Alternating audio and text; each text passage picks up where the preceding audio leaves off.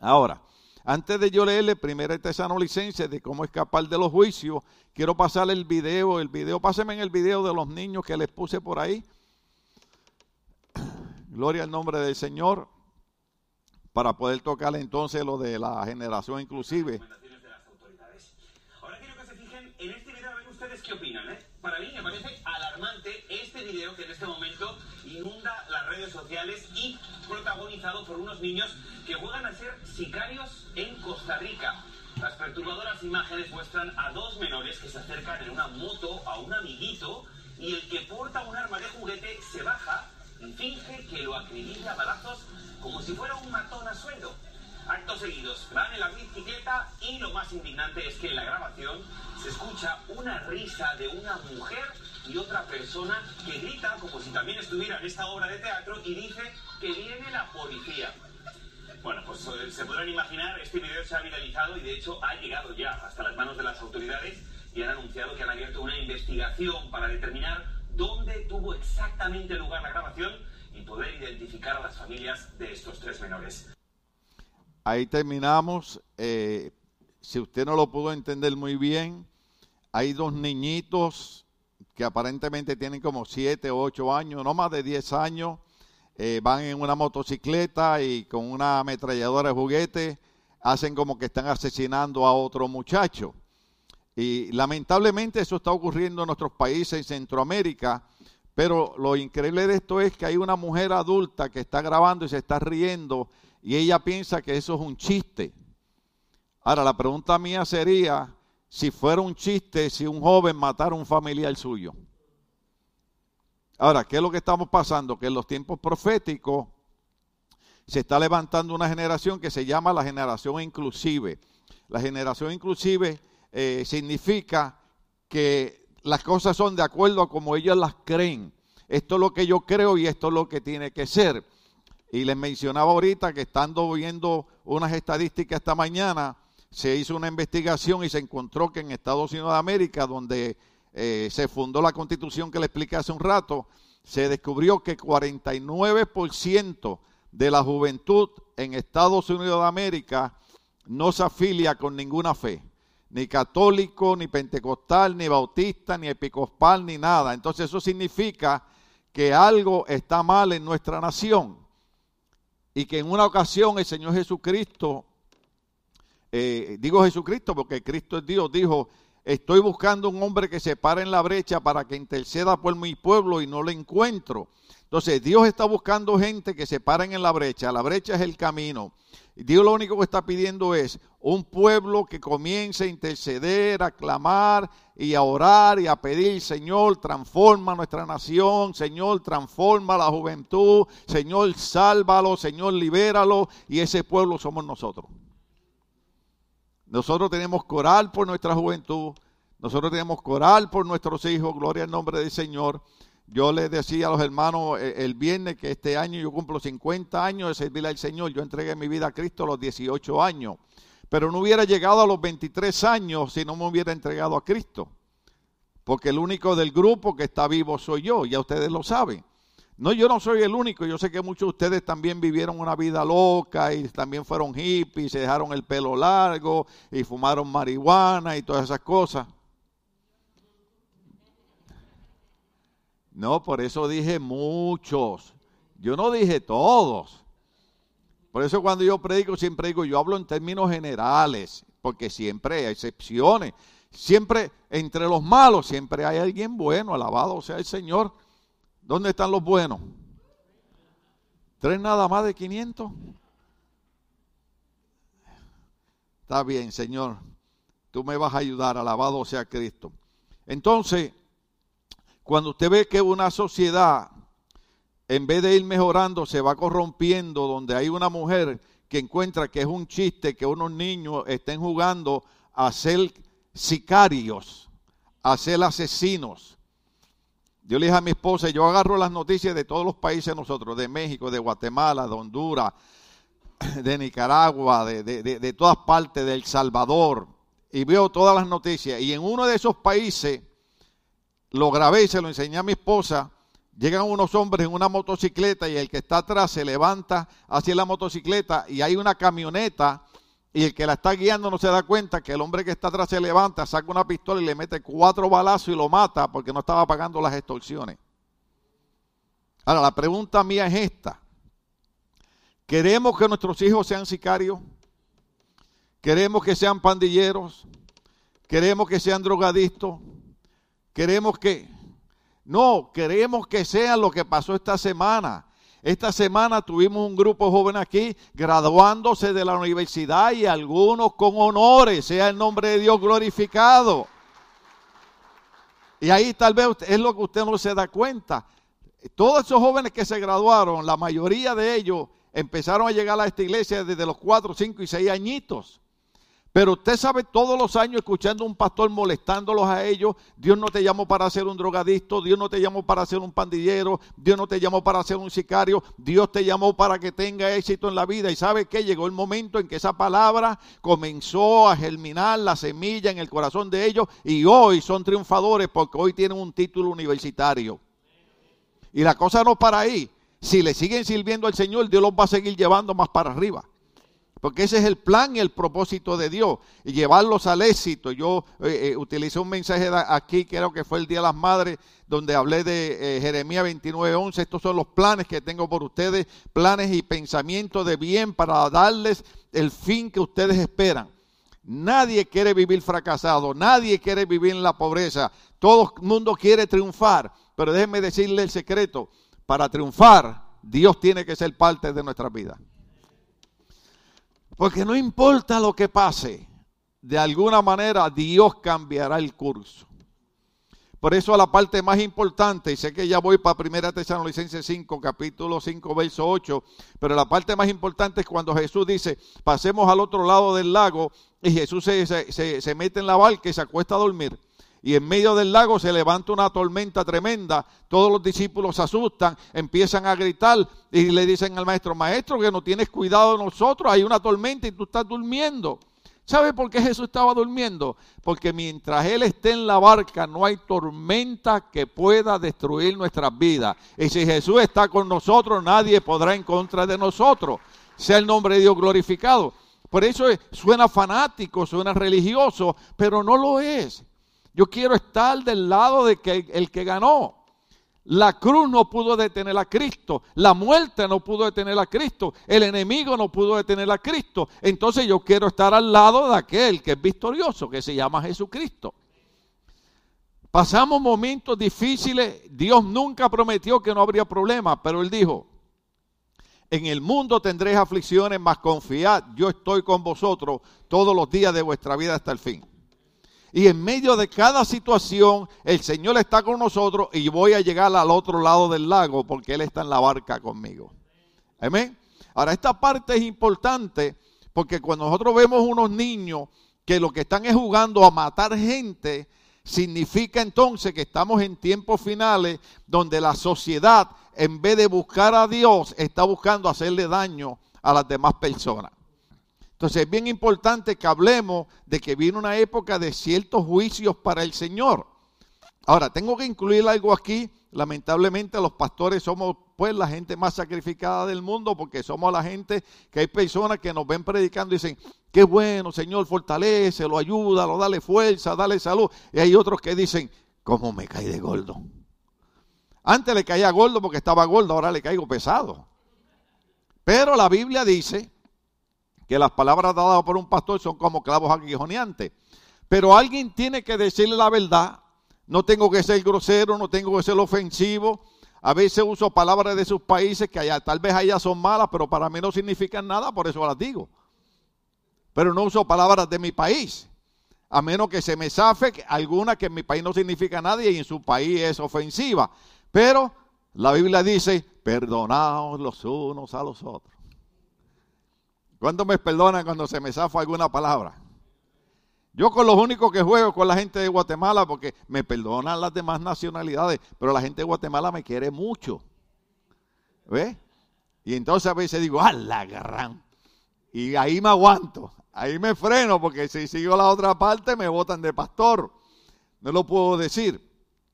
Entonces, ¿qué significa? Que nuestra iglesia por años y años y años, yo he encontrado fotos, he encontrado videos en 33 años, que no hemos hecho en nuestra iglesia? Hemos hecho actividades de niños, hemos hecho actividades de matrimonio, hemos hecho actividades de damas, hemos hecho actividades, pero entonces hemos descubierto que una de las cosas más importantes es sembrar la palabra de Dios en el corazón de la gente, porque en un momento problema lo que me va a mí a dar la fuerza no es la actividad, no es la fiesta, no es el brinco, no es el salto, es la palabra de Dios. Cuando Cristo estuvo en el desierto y el diablo lo tentó tres veces, Cristo no habló en lengua, Cristo no danzó en el espíritu, Cristo no profetizó, Cristo solamente dijo, escrito está. Y nosotros tenemos que aprender, ese escrito está, escrito está. Virás al Señor tu Dios. No solamente de, pan vivirá el hombre. No tentarás al Señor tu Dios. Entonces, cuando nosotros continuamente comenzamos a aprender la palabra y estamos en momentos difíciles y comenzamos a decir, Señor, estoy enfermo, pero uno de tus nombres es Jehová Rafa, que eso significa Jehová es mi sanador. Y en el libro de los Éxodos, Dios promete y Dios garantiza ninguna enfermedad de la que envié los egipcios enviaré a ti. Por eso nosotros cuando estamos enfermos podemos decir, Señor, esta enfermedad enfermedad no es mía, esta enfermedad no me corresponde porque tú eres Jehová mi sanador. Eso es promesa de Dios. Por eso podemos pelear y pelear y pelear y pelear con la enfermedad y orar por la gente que está enferma, porque Dios lo va a hacer. Yo sé que yo dije algo el viernes que tal vez sonó un poquito feo, que hay veces que Dios permite que pasemos por ciertas circunstancias. ¿Por qué Dios lo hace así? Algún día nos lo explicará. Pero permite que pasemos ciertas circunstancias para que aprendamos ciertas cosas. Y hablé y dije, ¿verdad? Ciertas cosas que de momento alguien puede sentirse mal, pero recuerde que yo no, yo no predico, yo no predico por usted, yo predico por todos. Pero la idea es que usted comprenda que en todo evento de nuestra vida, Dios está en el asunto. Y si Dios está en el asunto, yo puedo estar seguro. La alabanza de hoy fue maravillosa. Ahí me gusta ese cántico que dice, Cristo está sobre mí, me guarda con poder, porque Él nos guarda.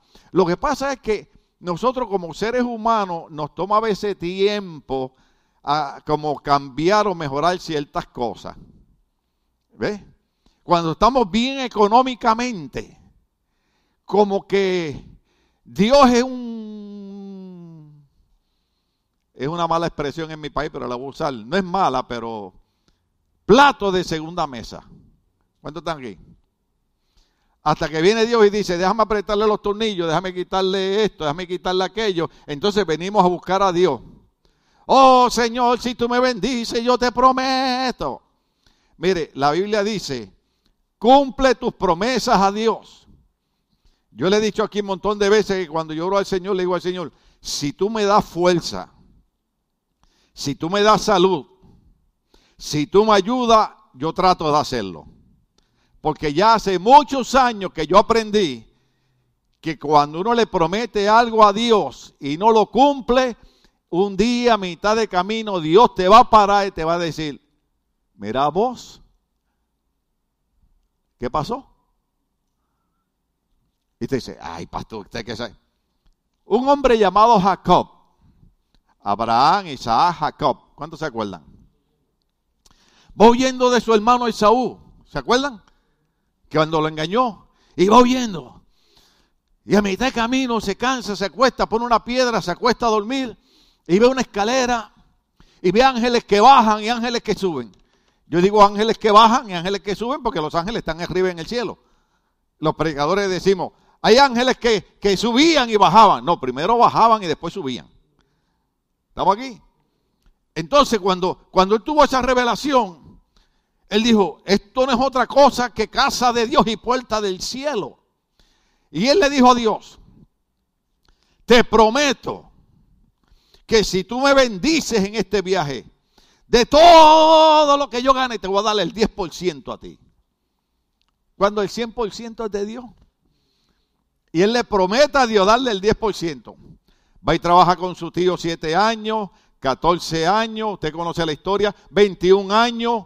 Y cuando viene de regreso para casa su familia, en el mismo lugar donde hizo la promesa, Dios lo detuvo.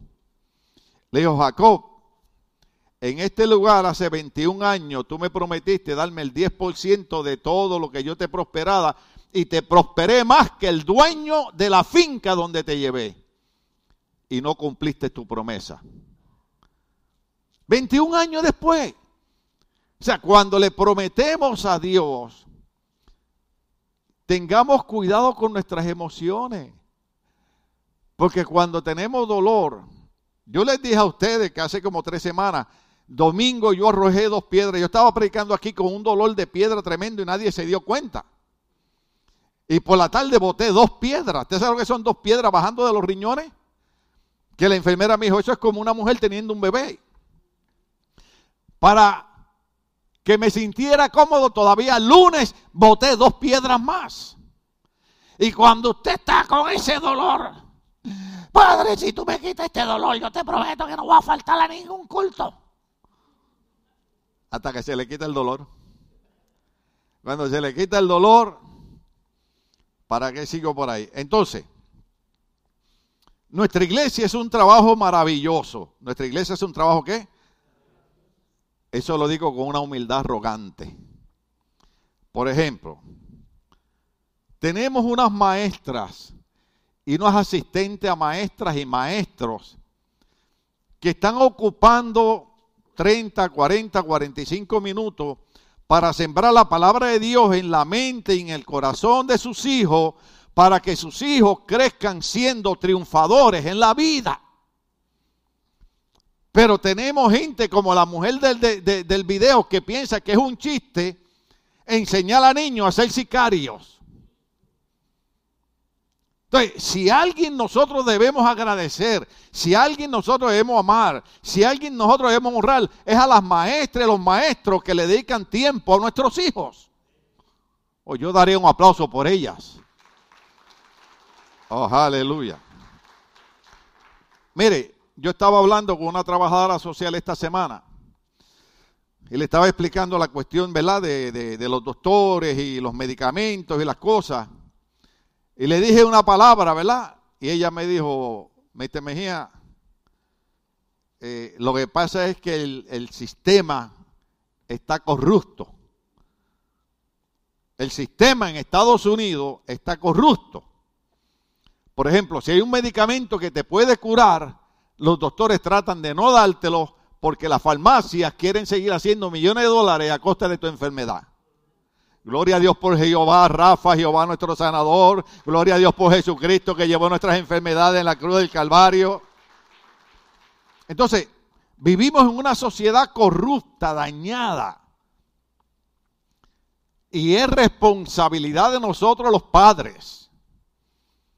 La Biblia dice, una de las cosas que el Señor le enseñó, no sé si es por ahí por Deuteronomio capítulo 6, donde el Señor le dice a, su pueblo, y estas palabras y estas leyes que yo te mando hoy, se las enseñarás y se las repetirás a tus hijos, se las enseñarás y se las repetirás a tus hijos por la mañana, por la tarde y por la noche. ¿Por qué Dios quiso que se les repitiera a los hijos? Porque si no entonces iba a ocurrir lo que pasó después, después que Josué muere, la Biblia dice que se levantó una generación que no sabía nada de lo que Dios había hecho con su pueblo. Eso es increíble. Dios abrió el mar rojo. Dios abrió el río Jordán. Dios mandó maná del cielo. Dios puso una columna de nube y una de fuego. Dios mandó eh, eh, eh, aves para que la gente comiera. Dios sacó agua en el desierto. Y pasaron 40 años con una juventud que no sabían lo que Dios había hecho. ¿Sabe por qué? Porque no había nadie que le enseñara ni le dijera las cosas que Dios había hecho. Va a llegar un momento en nuestra vida que por más que no creamos en Dios, vamos a clamar a Dios. Un ateo dando una conferencia una vez en, un lugar dijo, la conferencia sigue mañana si Dios permite. Adiós, pero tú no eres ateo. Y la conferencia sigue mañana si Dios permite. Si el Luis se dedicó a leer la Biblia porque era ateo para probar que la Biblia era mentira, y terminó siendo uno de los defensores más grandes del cristianismo, porque descubrió que la Biblia es verdad. Carl Jung, un psicólogo cristiano, se dedicó también a probar que todo era mentira, que todo estaba en la mente y descubrió que la mente la creó Dios y que si nosotros mantenemos una mente unida con Dios, seremos triunfadores en la vida. Entonces, el trabajo que hace la iglesia por los niños, yo necesito que los padres corran esta voz. ¿Qué yo dije? Necesito que los padres corran esta voz. Aquí viene la parte mala del mensaje. Si su niño en su casa es un malcriado, aquí viene la parte mala del mensaje. Si su hijo en su casa le da de bofetada a usted, me acordé de mi vieja. En Puerto Rico la vieja es la mamá, ¿me oyeron los mexicanos? Sí, porque alguien por ahí dijo que, que los hombres en la vida tienen que tener dos cosas, una vieja y una mula. Pero que la vieja no sea muy mula ni la mula sea muy vieja. Pero en Puerto Rico la vieja es la mamá y eso se dice de cariño. Y mi mamá cuando yo era chiquito me dijo, violencia doméstica o, violencia, o abuso de niño. El día que me levantes la mano, te la corto. Oiga, y esas viejitas de antes cuando hablaban, había una autoridad que yo les he dicho a ustedes y los canso con el testimonio, pero es que yo quedé traumatizado. Ahorita voy para primera licencia, no se apuren, calma, piojo, que el peine llega. Usted sabe que los adolescentes somos rebeldes, ¿verdad? Que no andan con los acá enseñando las nalgas. Entonces, ah, perdón, los glúteos. Algunos de ustedes me corrigieron, vi su mirada que me corrigieron, pero en su casa usted no dice glúteo. ¿Ah? Entonces, se me ocurre decir una mala palabra delante de mi mamá. Y la vieja me agarró por los pelos. Gloria a Dios por los que están sin pelo, porque esos se salvan. Pero las orejas no se le escapan. Me agarró por los pelos, me llevó para la cocina. Nosotros le llamamos al jalapeño, le llamamos ají bravo. Y agarró un, un ají bravo y me lo rompió en la boca así. Yo sentía que los bembes los, labios me hacían así. Me hacían así. Y me dijo, la próxima vez que tú digas otra mala palabra al frente mío te va a ir peor. Ya pasé de los 50 años y jamás me atreví delante de mi mamá decir una mala palabra porque ella no jugaba conmigo. Ahora, ¿qué enseñó aquella viejita que tenía segundo grado de escuela? No universidad, segundo grado de escuela. Este niño si yo lo dejo que siga diciendo esas malas palabras, en cualquier lugar que vaya, no me lo van a querer. Porque oiga esto, no hay peor cosa que entender que a ningún niño malcriado la gente lo quiere. La vieja iba a algún sitio y me dice, se sienta ahí, de ahí no se mueva. Y los cachetitos se me, me llenaban de hormigueo. Pero yo no me levantaba. ¿Por qué? porque ella me había enseñado, y yo dije, ¿verdad?, en el Día de las Madres, que para nosotros qué mala era la mamá. Hasta que crecemos y entendemos que no era mala. Lo que era era todo lo contrario, era una madre buena porque estaba velando por nuestro futuro. ¿Ve? Entonces, si en su casa, repito, su niño es un malcriado, en la iglesia no lo es. Porque si no, yo me voy a encargar de ser el pastor malo, de regañar a su niño al frente suyo. Yo no estoy diciendo por usted, lo estoy diciendo porque es parte del tema. Porque la gente piensa que los niños hacen en su casa lo que da la gana y cuando vienen a la iglesia, como hoy en día las iglesias se han puesto tan modernas que ahora a los pastores no le importa lo que hace la gente, sino más que llenar la iglesia de, gente. Déjeme decirle algo, el templo no es para llenar la iglesia de gente, el templo es para predicarle a la gente que es necesario recibir a Cristo para ser salvo y que el Señor quiere que nosotros entendamos que sus promesas son verdaderas y que si las creemos y caminamos en ellas, el Señor le dijo a José, si tú guardas mis palabras y tú cumples mis mandamientos donde quiera que tú entres y pises, todo será propiedad tuya, pero es cuando guardes mis mandamientos. Entonces, si queremos que nuestros niños sean hombres de bien, que donde entren sean agradables, que donde entren los quieran, desde ahora, desde chiquito, hay que, hay enseñarles. Yo dije algo aquí feo en una ocasión, dije, no espere que su hijo tenga 15 años para traérmelo a mí para que yo lo aconseje. Porque usted tuvo 15 años para enseñarle a portarse bien y a ser decente y respetar una iglesia. Mire, aquí vino un hombre una vez y vio las sillas. Esas sillas tienen más de 25 años, yo creo. Y me dijo, ¿usted tiene niños en la iglesia? Le dije, ay, bendito papá, nosotros somos hispanos. Si lo de nosotros es, dale fuego. No uso una canción porque suena fea, pero ah, gloria a Dios que ya estamos aprendiendo a frenar la situación. Ah, pero en nuestros países, nuestros abuelitos, eso era 5, 7, 10, algunos hasta 19. Yo vine a conocer a un hermano mío cuando yo tenía 11 años de edad. Yo tengo una hermana que nunca conocí, que se, eh, eh, mi papá me enseñó una foto de ella eh, se casó, iba en un viaje para Nueva York de luna de miel y en el Triángulo de las Bermudas el avión se desapareció. Más nunca lo encontraron. A esa nunca la conocí. Pero ahora eh, frenamos la situación. Pero nosotros tenemos que enseñar a nuestros hijos, porque nosotros tenemos que enseñarle a esta nación, nosotros tenemos que enseñarle, ¿puedo decir una mala palabra? Tenemos que enseñarle a los gringos que ellos no son mejores que nosotros, que nosotros somos gente con educación, que nosotros somos gente con formalidad, que nosotros somos gente que creemos en la familia, que creemos en servir a Dios, que tenemos orden, que tenemos respeto y que sabemos enseñar a nuestros hijos a ser gente decente y a ser trabajadores. Doy gracias a Dios por los viejitos de antes que no tenían escuela, pero tenían educación. ¿A cuánto ustedes los levantaban a las 5 de la mañana a ordeñar la vaca? ¿Ah? Los jóvenes de ahora, gloria a Dios, ya no tienen que ordeñar vaca. Aunque debieran llevarlo un día a una gira de esta. Le voy a decir a Maldonado que lo lleve un día de esto, a una gira, a una finca de esa por ahí.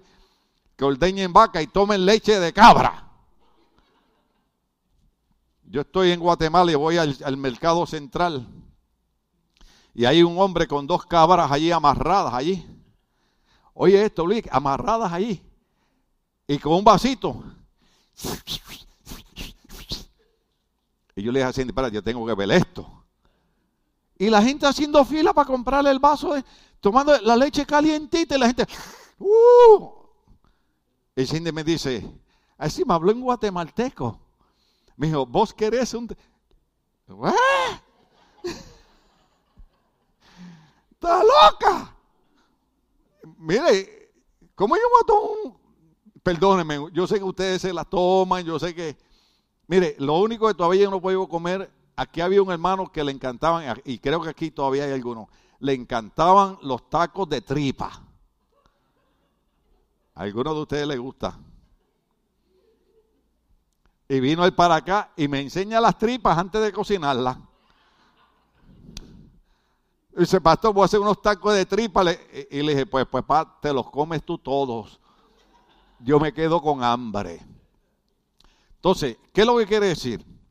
Que Dios no es una religión, la iglesia no es una religión, el pastor no es religioso, no somos fanáticos, no somos extremistas. Lo que queremos es crecer con la bendición de Dios en nuestras vidas para tener éxito en todo lo que hagamos en nuestra vida. La Biblia dice, la Biblia dice que si nosotros encomendamos a Jehová nuestro camino, todo lo que hagamos nos saldrá bien. La idea del mensaje no es molestarlo, la idea del mensaje es que usted triunfe en la vida, que sus hijos triunfen en la vida. Usted sabe lo que es uno estarse muriendo en una cama y de momento mirar tres o cuatro hijos y pensar en 40 o 50 años, en vez de enseñar a mis hijos a ser hombres y mujeres de bien, ¿qué hice por ellos? Porque va a llegar un momento que no hay nada que tú puedas hacer por tus hijos. Solamente clamar a Dios por ellos. Pero si cuando están pequeños tú les enseñas, entonces yo les voy a pedir un favor. Corre a la voz que el pastor pidió que a las maestras, existentes pastores, de maestras y maestros de esta iglesia, que están haciendo un trabajo por sus hijos maravilloso, por favor me los respeten. Si no respetan en su casa, esos problemas suyos, pero aquí sí. Primera Tesalonicenses capítulo 5, verso 8. Ahora, todo eso que yo hablé, lo dije porque tiene que ver con la sociedad actual que estamos viviendo y por qué razón vienen unos juicios de Dios sobre la sociedad. Los juicios de Dios vienen, creamos o no creamos. Déjeme repetir eso. Los juicios de Dios vienen, creamos o no creamos. Claro que a mí me gusta hablar mejor del amor de Dios y del perdón de Dios, pero eso está ahí en la Biblia. Y yo creo que ahí vamos a tener que terminar porque hoy le dije que tenemos una actividad hoy. Entonces, este fue el verso que nos quedamos. Primera Tesalonicenses capítulo 5, verso 8 al 10. ¿Cómo escapamos y cómo nos preparamos para el juicio de Dios? Dice, nosotros que somos del día, por el contrario, siempre estemos en nuestro sano juicio, protegidos por la coraza de la fe y del amor y por el casco de la esperanza de salvación. Vamos a llegar hasta el 10. Pues Dios no nos destinó a sufrir el castigo, sino a recibir la salvación por medio de nuestro Señor Jesucristo. Dios nos destinó a qué? Para que fuésemos salvos. Dios no nos destinó para, para que muriéramos, sino que, que nos destinó para que fuésemos salvos, no para sufrir el castigo. Ahora dale el verso 10. Él murió por nosotros para que en la vida o en la muerte vivamos juntamente con Él. Esa es la manera que nos preparamos y esa es la manera que escapamos de los juicios. ¿Sabe cómo es? Cubiertos con la coraza de nuestro Señor Jesucristo, porque Dios no nos destinó para el castigo, sino Dios nos destinó para la salvación por medio de nuestro Señor Jesucristo. No estoy hablando de religión, no estoy hablando de fanatismo, no estoy hablando de extremismo, estoy hablando de la gente lista, de la gente sabia que camina con, con los cinco sentidos bien puestos y entiende que buscamos de Dios, porque por medio de Cristo escapamos del castigo y de los juicios que vienen sobre esta tierra. Ahora, el tema de hoy, tres minutos más y nos vamos. Se llama los juicios de Dios desvelados. Ahora, ojo aquí, que yo sé que algunos de ustedes están desvelados, pero ese no, ese no es lo que está diciendo ahí. Desvelado significa, ¿cuántos se acuerdan de aquellas cámaras del rollo 110? Que había que llevarlo para que lo desvelaran. ¿Se acuerda? Lo que significa es los juicios de Dios mostrados al descubierto, desvelado. Entonces ahí entramos en Apocalipsis capítulo 6 se supone que sea hasta el, hasta el verso del 1 al 17, pero vamos a leer el verso 1 y el verso 2 solamente. Verso 1 y verso 2 solamente. Apocalipsis 6, 1 al 2. Los juicios de Dios desvelados. Y lo primero que encontramos son los sellos de los juicios. Lo primero que encontramos son los sellos de los juicios. Y déjeme decirle algo, yo creo que cada pastor es responsable de enseñar estas cosas a, la iglesia. Yo sé que es bueno hablar de bendición, sé que es bueno hablar de prosperidad, sé que es bueno hablar de sanidad, pero también hay que hablar de juicio porque la manera de la que escapamos de esos juicios es lo que usted está haciendo hoy, es sirviendo a nuestro Señor Jesucristo. Yo comprendo que eh, eh, eh, hay gente que se enferma, hay gente que trabaja y a veces no pueden llegar un domingo a la iglesia, todo eso lo entendemos bien, pero yo tengo que seguir haciendo el trabajo del Señor. ¿Cuántos comprenden eso? ¿Cuántos me aman a pesar de que yo predique cosas que a usted no le gusta? Espero que ese amén sea de verdad. Porque la semana pasada pregunté que dónde iba a ser la fiesta del Día de las Madres y nadie me dio la dirección. Todo el mundo en Puerto Rico decimos, se hicieron los chivos locos. Salieron por ahí como alma que lleva el diablo. Dios le bendiga, pastor, Dios le bendiga. Y le digo, pero la dirección, ¿dónde es la comida? La comida esa del Día de Madre. Oiga, es más, uno hasta me dijo, feliz Día de las Madres. Le dije, ¿este está loco? Así iba de apurado. Porque no me, no me quería dar la dirección. Yo espero que algún día usted tenga un corazón noble y me invite a comer a su casa. ¿Eh? Porque para hablar de problemas no me invite a su casa. Para eso está la oficina. Pero si usted me dice, pastor, voy a preparar una comida que se va a chupar los dedos, ¿a qué hora es? A las dos, a la una yo estoy ahí. Como la comida que vamos a tener hoy aquí en la iglesia, que eso va a estar eh, glorioso. Entonces, lo primero que empieza en Apocalipsis capítulo 6 son los sellos de Dios que ya más o menos usted está teniendo una idea. Los sellos de Dios son un reflejo de lo que Cristo enseñó en Mateo capítulo 24, del verso 1 al 25, hoy no lo podemos leer. Pero e, esa, declaración se compara con Apocalipsis capítulo 6. Entonces, el verso 1, el verso 2 de Apocalipsis 6 dice, vi cuando el cordero, acuérdense que este es Juan en la isla de Pasmo, ¿ok? Juan dice, vi cuando el cordero rompió el primero de los siete sellos, rompió el primero de los siete sellos. Los siete sellos son siete sellos de juicio de Dios sobre la tierra. Vi cuando el cordero rompió el primero de los siete sellos y oí uno de los cuatro seres vivientes que gritaba con voz de trueno, ven. Miré y apareció un qué? Un caballo blanco, eso es importante. Apareció un caballo blanco, el jinete llevaba un arco, se le dio una corona y salió como vencedor para seguir venciendo. usted dice, no entendí ni papa, pastor. ¿Qué significa eso? Déjeme leerle algo aquí. El primer sello a quien simboliza en ese caballo blanco no es a Jesucristo. A Jesucristo lo vamos a ver en un caballo blanco más adelante en el capítulo 19. Ese que sale para vencer es el anticristo. Es el enemigo de la iglesia. Es el enemigo de Dios.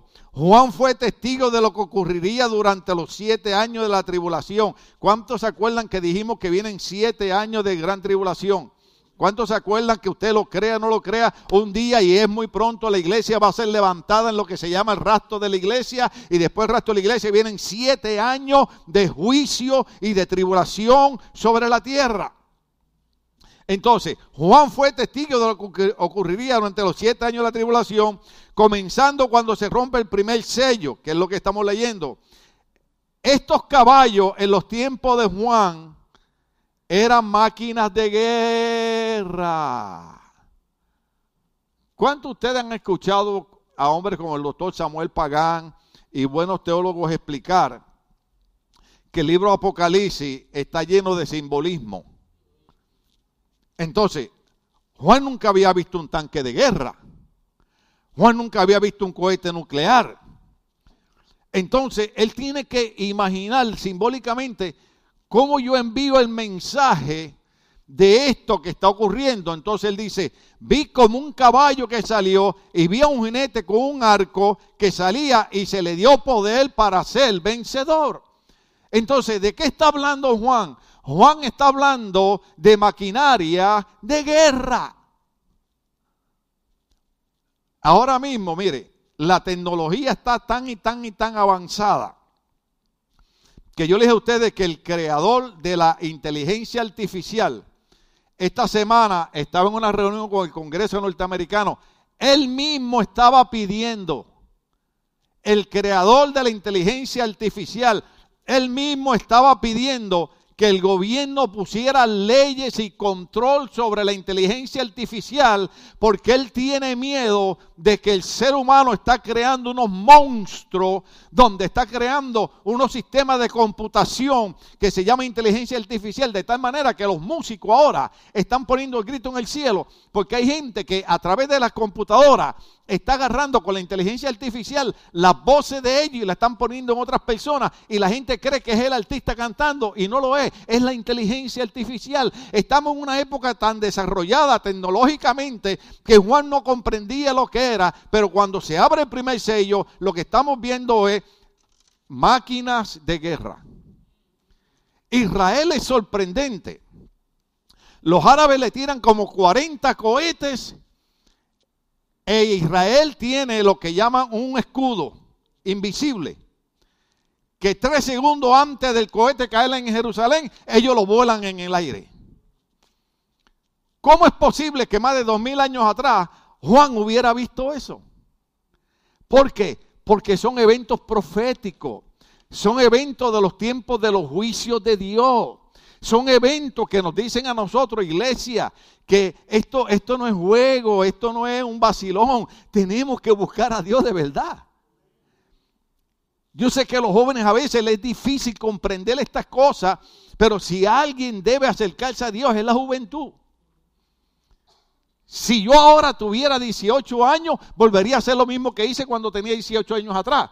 Porque, por ejemplo, cuando yo tenía 18 años atrás, estoy hablando de 50 años atrás, aunque parezca un nene de 20, alabado sea el Señor, no estaba pasando lo que está pasando ahora.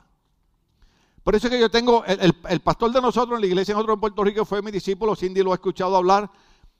Los otros días me llamó, yo se lo dije a ustedes, y yo le contesto, y, lo que oigo es un hombre predicando, y de momento yo digo, Dios, pero ese soy yo. Y me dice, claro que eres tú. Ese, eres tú predicando en el 1982. ¿Y sabes qué estaba haciendo? Tenía unas bocinas afuera en la casa predicándole a todo el vecindario. ¿Y sabes qué me dijo? Me dice, el problema es que nosotros no entendíamos lo que tú predicabas porque tú hablabas del futuro, tú hablabas de cosas que acontecerían y nosotros no las entendíamos. Ahora que estoy oyendo los mensajes tuyos de 1982, ahora entiendo porque estoy viendo con mis ojos lo que tú predicabas casi 50 años atrás. Eso es lo que Juan estaba viendo. Juan estaba viendo máquinas de guerra. El primer sello que rompe no es Cristo, es el anticristo el enemigo de la iglesia. Eso, eh, eh, eh, en los tiempos de Juan, eso no eran caballos, eran máquinas de guerra. El blanco simboliza victoria. Los romanos normalmente cabalgaban en caballos blancos mientras entraban triunfantes en las calles de Roma, seguidos por su ejército victorioso y también con los prisioneros de guerra. Ahora, ¿quién cabalga el caballo blanco? Tiene un arco, se le había entregado una corona, sale para conquistar, algunos piensan que este era Jesucristo porque Él viene victorioso, pero eso está en el capítulo 19, donde viene Cristo en un caballo blanco. Pero este no es el caso por cuatro razones importantes. Lo doy cuatro razones y terminamos. ¿Por qué sabemos que ese no es Cristo? Cronológicamente, Cristo viene al final de la tribulación, no al principio. Cristo viene al final de la tribulación, no al principio. En Apocalipsis 19, 11 al 16, Cristo viene con una espada afilada, no un arco, y muchas diademas, diademas ciñen su cabeza. Eso habla de realeza, no una corona como vencedor. Número 3, los cuatro jinetes y los caballos de Apocalipsis 6 tienen la misma similitud. Los otros tres caballos simbolizan el mal y destrucción para la tierra. Cristo no se va a reducir al mismo nivel de los otros tres jinetes. Punto número 4. Cristo es el Cordero que es digno de alabanza. Los sellos, los teólogos opinan que el jinete del caballo blanco es el anticristo, el líder mundial. ¿El qué? El líder mundial que va a surgir después del rapto de la iglesia. Después del rapto de la iglesia se levanta un líder mundial que es el que simboliza en el primer sello. Él tiene un arco. En el Antiguo Testamento el arco era un símbolo de guerra, pero su arco no tiene flechas. Simboliza que la, que, la agenda está aguantada. Cuando el anticristo aparezca en escena, hará un tratado de paz con Israel, pero será un acuerdo falso para destruir a los judíos que lo hará en la segunda parte de la tribulación, según Daniel capítulo 9, verso 27. Dice, pastor, no entendemos nada. Por eso le dije que los que prestaran atención iba a ganar su equipo. Según Daniel capítulo 9, verso 7, el anticristo va a hacer un pacto con Israel, supuestamente para traer paz. Mire, ahora mismo vivimos en una sociedad convulsionada, en, en una sociedad donde no hay paz, no hay seguridad, en una sociedad donde eh, aquí en Los Ángeles, California, atropellan a una persona y lo dejan muerto en la calle y las personas se van, asesinan. Eh, eh, lo único que me gustó, me gustó de esto, yo no sé, yo, bueno, si, si usted no me paga el pasaje para ir a su país, pues ni modo. Pero a mí a donde me llevan es a Guatemala y me pagan el pasaje. Pero lo único que me gustó allí fue en un departamento agarraron a un ratero. ¿Sabe lo que es un ratero? Rata inmunda, anima rata. No. Ah, ah, ah.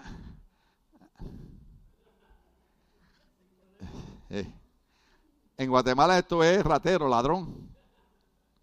Yo estaba con mi cuñado una vez en un culto eh, en la iglesia del hermano Monchín y él estaba cantando y decía, vamos escalando peldaño, vamos llevando. Y, va frente a mi cuñada y le hace, vamos escalando peldaño. Y yo porque mi cuñada se pone bien seria.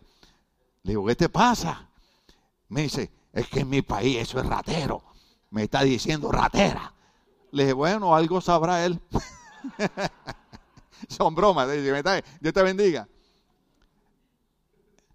Oiga, y gloria a Dios que fuera, fue fuera de la capital, en, un departamento. Lo agarró, lo agarró el alcalde indígena. Esos indígenas son fenómenos. El alcalde indígena, ¿quién dije? Lo agarró, le bajó los pantaloncitos, lo puso contra la pared y agarró un palo, hermano, y le empezó a dar cantazo que yo viéndolo en la noticia me dolía a mí.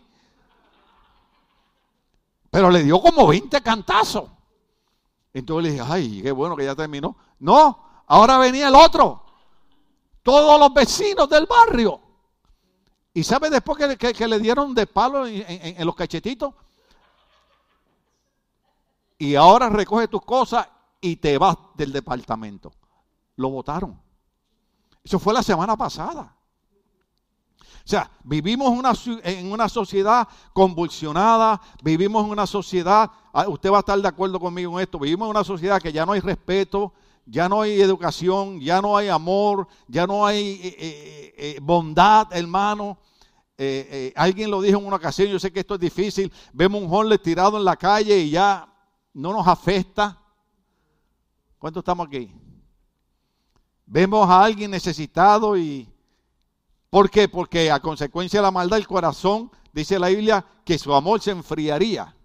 Entonces, dentro de los juicios de Dios, la iglesia se va con el Señor y el anticristo aparecerá en escena, que es el primer sello, el jinete del caballo blanco con un arco, no es Cristo, es el anticristo y vendrá para engañar a Israel. Pero lo más importante de todo el mensaje es que usted y yo no estaremos aquí para la época de los juicios, estaremos reinando con el Señor. Aleluya. Vamos a estar de pie, querido hermano. Gloria al Señor para siempre. Aleluya. Dios es bueno.